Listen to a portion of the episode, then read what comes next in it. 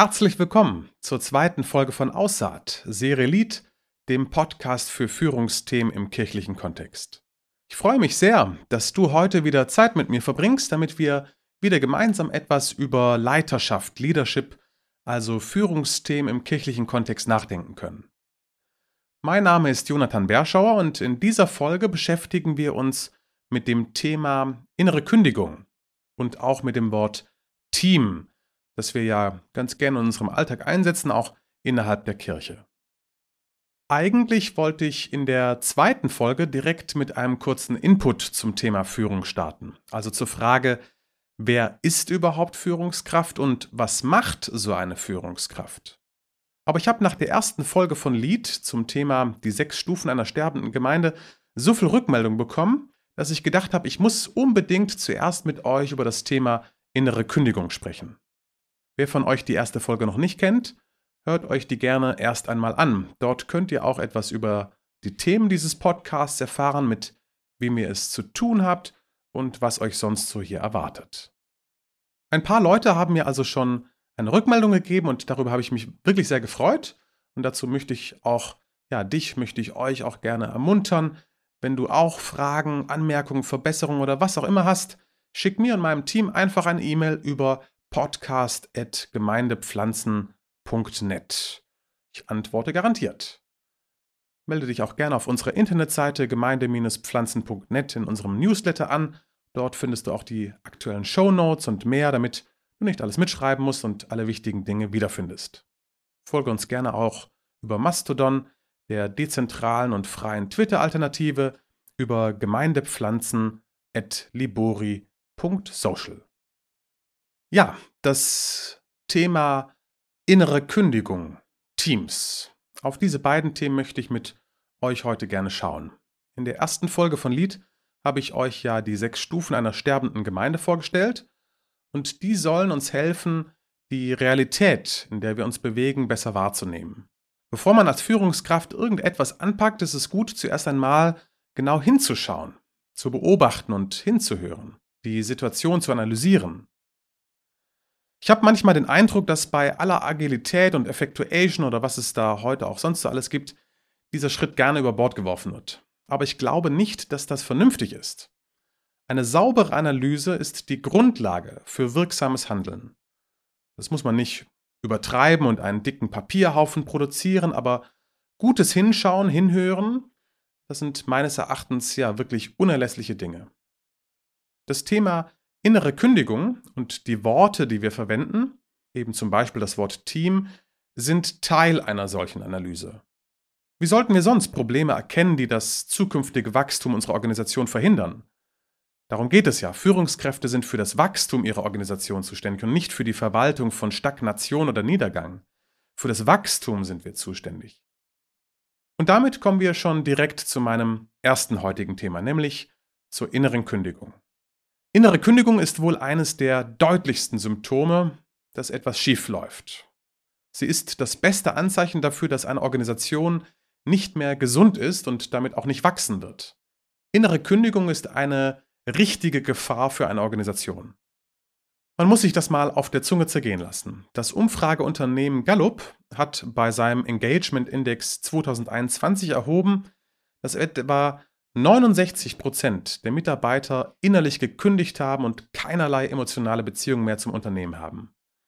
Das erzeugt laut Gallup einen volkswirtschaftlichen Schaden von über 100 Milliarden Euro in Deutschland. Allein, nur in Deutschland. Es geht so weit, dass sich 26 Prozent der Beschäftigten nach einem neuen Job umsehen und 14 Prozent auch schon aktiv nach einem neuen Job suchen. Das heißt, etwa 40 Prozent der Leute sind eigentlich schon weg. Und wenn es eben auch nur innerlich ist. Ich hoffe, dass das in der Kirche weniger ist, aber stellen wir uns doch mal die Frage, wenn ich nicht auf das Geld angewiesen wäre, wenn ich keinen Druck verspüren würde, wenn ich ohne Gesichtsverlust einfach gehen könnte, würde ich es machen? Manche Tech-Unternehmen bieten Mitarbeitern 5000 Dollar an, wenn sie innerhalb des ersten Monats kündigen. Wie sähe das in der Kirche aus? Wer würde mit einem goldenen Handschlag das scheinbar sinkende Schiff verlassen? Innere Kündigung. Überall ein großes Thema und leider auch in der Kirche. Wie sich innere Kündigung anhört, das kann man oft an Aussagen von Mitarbeitern ablesen. Am deutlichsten sind mir noch die Worte eines Mitbruders im Ohr. Er sagte, dass er überhaupt keinen Zweifel an seiner Berufung hat. Aber als er wieder einmal mit aufzehrenden Strukturen zu tun hatte, er mal wieder Entertainer sein sollte, hat er plötzlich gespürt, dass er diesen Job zu hassen beginnt. Ich habe plötzlich gemerkt, dass ich den Job zu hassen beginne. Ich habe gemerkt, dass ich zynisch werde bei der Arbeit. Ich habe resigniert. Ich habe keine Kraft mehr, mich aufzuregen. Alles Worte, die ich so im Originalton gehört habe. Und vielleicht hast du die auch schon gehört. Vielleicht kennst du sogar solche Worte von dir.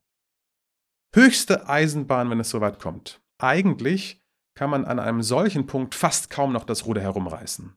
Das Schlimme ist, und das macht mich wirklich ja, ziemlich traurig und auch wütend, innere Kündigung ist in aller Regel die Folge von schlechter Führung oder von fehlender Führung. Erst weil Führung es versäumt hat, förderliche, hilfreiche Rahmenbedingungen zu ermöglichen, gehen Menschen in die innere Kündigung. Die Hauptverantwortung trägt dabei nicht unbedingt der direkte Vorgesetzte. Manchmal hat er nämlich gar nicht die entsprechende Kompetenz und Vollmacht, hinderliche Systeme abzuändern. Es kann durchaus sein, dass die Problematik eher ein paar Hierarchieetagen darüber liegt. In manchen Fällen liegt das Problem auch woanders, wenn es zum Beispiel auf der Ziele- oder Kulturebene keine Passung zwischen Mitarbeiter und Organisation gibt. Das sind dann Fehler bei der Einstellung. In eigentlich allen anderen Fällen ist innere Kündigung aber die Konsequenz von schlechter Führung. Was sind nun Merkmale von innerer Kündigung? Im normalen Unternehmen kann man das bis hinein in die Fehlzeiten, also in die Zahl der Krankheitstage etc. erheben. Lustlosigkeit, sinkende Kreativität, fehlende Eigeninitiative sind da nur ein paar Beispiele. Am besten lässt sich das alles oft mit dem Begriff Dienst nach Vorschrift beschreiben. Man macht nur so viel, damit es keine arbeitsrechtlichen Konsequenzen gibt, die es in der Kirche ja sowieso fast nie gibt. Körperlich kann das dann bis hinein zu Burnout, Bore-out, also das zu Tode langweilen und Depression gehen. Daneben taucht in der Kirche meines Erachtens ganz häufig das Nischendasein auf. Mitarbeiter suchen sich eine Nischentätigkeit, eine Nische, in der sie sozusagen überwintern können. Ihr kennt da bestimmt viele Beispiele. Kollegen, die ihr ganz spezielles Projekt pflegen und sonst nie mehr zu sehen sind. Oder Kollegen, die in der Sonderseelsorge tätig sind, weil sie es vor Ort einfach nicht mehr aushalten. Häufig wird dieses Nischendenken auch noch von Vorgesetzten gefördert. Ich sage hier explizit nicht Führungskraft. Es ist so ein bisschen nach dem Prinzip Teil und Herrsche. Solange jeder sein Süppchen kochen darf, gibt es zumindest keinen Konflikt. Das Harmoniebedürfnis wird gestillt und es herrscht Frieden, auch wenn der ja eigentlich nur äußerlich und auch ziemlich lähmend ist. Die Taktik Nischendasein wird also nicht nur von den betroffenen Mitarbeitern gefahren, sondern auch von Vorgesetzten, damit fehlende gemeinsame Ziele überdeckt werden und die Organisation friedlich narkotisiert und stillgestellt wird. Was sind Gründe von innerer Kündigung? Machen wir uns das klar. In aller Regel haben wir es ja mit Mitarbeitern zu tun, die zumindest am Anfang äußerst motiviert sind, die Idealisten sind, die für die Sache brennen. Wenn aber nun die Rahmenbedingungen nicht mehr stimmen, wenn es keine Anerkennung gibt, wenn keine Wirksamkeit erfahrbar ist und keine Zukunftsperspektive ersichtlich ist, dann kommt man in eine Form von Selbstschutzmodus. Es ist wie bei einem negativen Tauschgeschäft oder in der Spieltheorie. Wenn ich als Arbeitnehmer beim Geben und Nehmen nicht mehr die materiellen und immateriellen Ressourcen bekomme, die ich brauche und nur noch ausgebeutet werde, dann ist es vernünftig, das ausbeuterische Verhalten der anderen Seite zu unterbinden. Da wir in der Kirche vor allem mit intrinsischer Motivation arbeiten, ist es tödlich, wenn zum Beispiel grundlegende Werte oder der Sinn torpediert werden. Was sind also Beispiele, die Menschen in die innere Kündigung bringen? Für mich steht auf Nummer eins eine fehlende Zukunftsperspektive. Wenn ich keine Vision, kein Bild von Zukunft habe und fördere, dann habe ich und die Organisation keine Zukunft. Welchen Sinn hat dann die Arbeit noch? Arbeite ich fürs schwarze Loch? Auf Nummer zwei stehen für mich konkrete Ziele. Wenn ich keine messbaren Ziele habe, dann kann ich auch nicht Selbstwirksamkeit erfahren. Auch da kann ich mich fragen, wozu arbeite ich überhaupt, wenn ich nichts Sichtbares erreiche? Wirksamkeit hängt auch noch mit Anerkennung zusammen. Wie will ich Anerkennung für etwas bekommen, wenn niemand weiß, ob man überhaupt etwas erreicht hat? Ein dritter wichtiger Punkt sind für mich grundlegende Werte. Wenn jemand zum Beispiel als Priester angetreten ist, um Menschen eine persönliche Beziehung zu Gott zu ermöglichen, wie es eben ja auch im Missionsbefehl von Jesus in Matthäus 28 heißt, alle Menschen zu Jünger zu machen, dann kann es zu einem richtigen Konflikt kommen, wenn genau das vor Ort nicht verfolgt wird. Auf die grundlegenden Ziele von Kirche komme ich dann auch nochmal in einer der nächsten Folgen zu sprechen. Innere Kündigung hat also etwas mit Selbstschutz zu tun und ist in aller Regel dem Versagen von Führungskräften zuzuschreiben. Wenn wir selbst in einer Leitungsposition sind, dann sollten wir dankbar sein für Mitarbeiter, die kundtun, dass ihnen die Zukunftsperspektive fehlt oder sie zu Recht Orientierung und Wirksamkeitserfahrung einfordern. Viel schlimmer sind nämlich Mitarbeiter und Kollegen, die ganz still und heimlich innerlich emigrieren, die innerlich kündigen und nur noch den Dienst nach Vorschrift tun. Man kann sich glücklich schätzen, wenn man nur die dann dort aufgewendeten Personalkosten abschreiben muss. Oftmals vergiften innere Kündigungen ja das ganze Betriebsklima und am Schluss gibt es gar keine Produktivität mehr, sondern nur noch frustrierte Menschen, Streit und gesundheitliche Beeinträchtigungen. Innere Kündigung, ein Thema, das jede Führungskraft auf dem Schirm haben sollte, weil es so gravierende Auswirkungen für alle Beteiligten hat. Es zeigt super, ob eine Organisation gesund ist.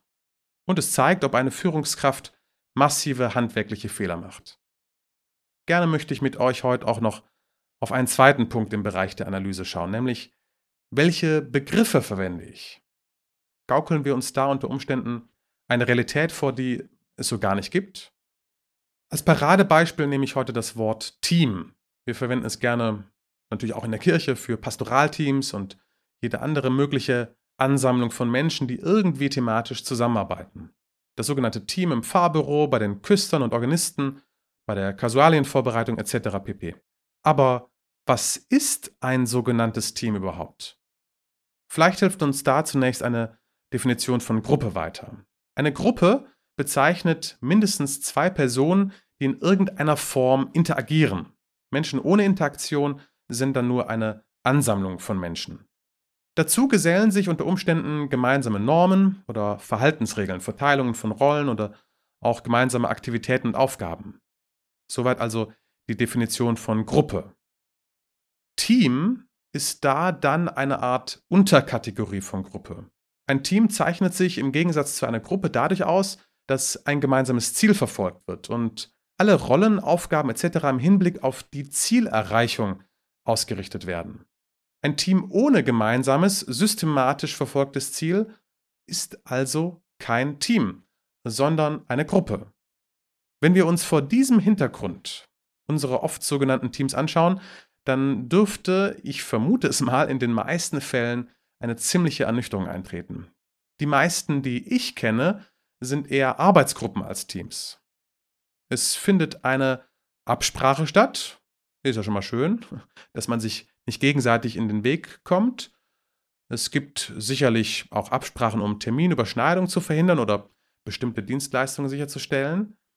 Aber ein gemeinsames smartes Ziel, das für alle verständlich und konkret ist, eine Identifikation mit der Gruppe, eine gute Beziehung, ja, wenn möglich sogar Spaß an der gemeinsamen Arbeit und ja, so ein gewisser Flow und die Freude über gemeinsam erreichte Ziele, das fehlt meistens bei den Gruppen, die ich kenne.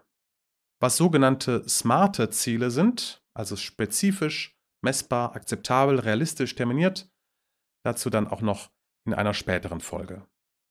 Wer sich generell noch tiefer mit dem Thema Team und die Analyse von Teams bzw. mit Teamentwicklung auseinandersetzen möchte, dem kann da vielleicht auch das Modell der Zürcher bzw. der Kasseler Teampyramide weiterhelfen.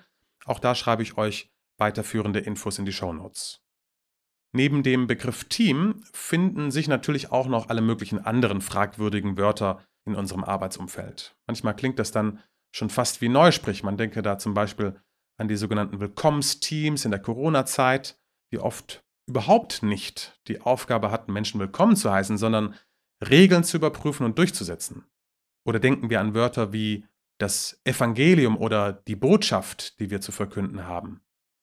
Ich sage euch, lasst einmal in einer Sitzung alle Teilnehmer aufschreiben, wie sie Evangelium, Botschaft etc. pp.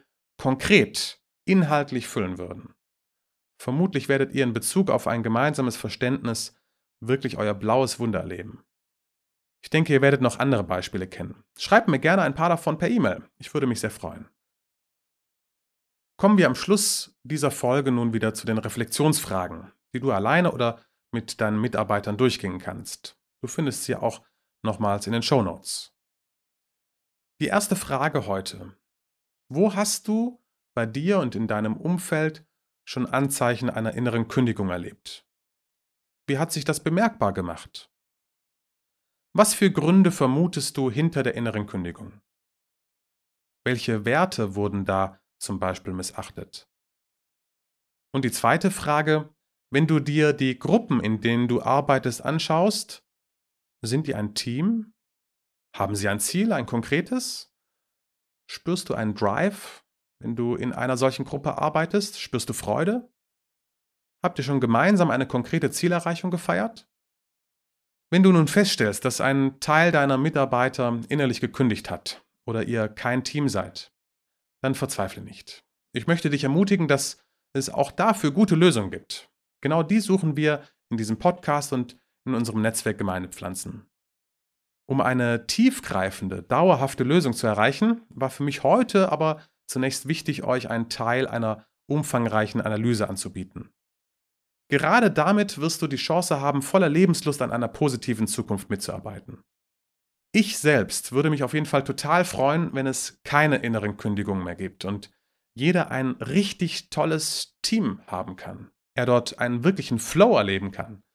Ich glaube, das ist möglich. Und deshalb gibt es ja auch diesen Podcast, dass sich Führung in Kirche verbessert, damit Menschen mit Freude am Reich Gottes mitarbeiten können. Wir sind wieder am Ende unserer heutigen Folge. Vielen Dank für die gemeinsame Zeit. Schön, dass du zugehört hast. Ich freue mich, wenn du auch in den nächsten Folgen wieder mit dabei bist. Schreib mir gerne ein Feedback zur heutigen Folge. Schick mir Geschichten von inneren Kündigungen und Gruppen, die keine Teams sind. Vielleicht hast du die eine oder andere schöne Anekdote, eine Ergänzung oder sonstige Fragen und Anregungen. Schick das einfach alles an podcast.gemeinde-pflanzen.net. Und schau dir auch einfach unsere Internetseite an, gemeinde-pflanzen.net. Ich freue mich auf das nächste Mal und nochmals danke, dass du heute mit dabei warst. Sei gesegnet.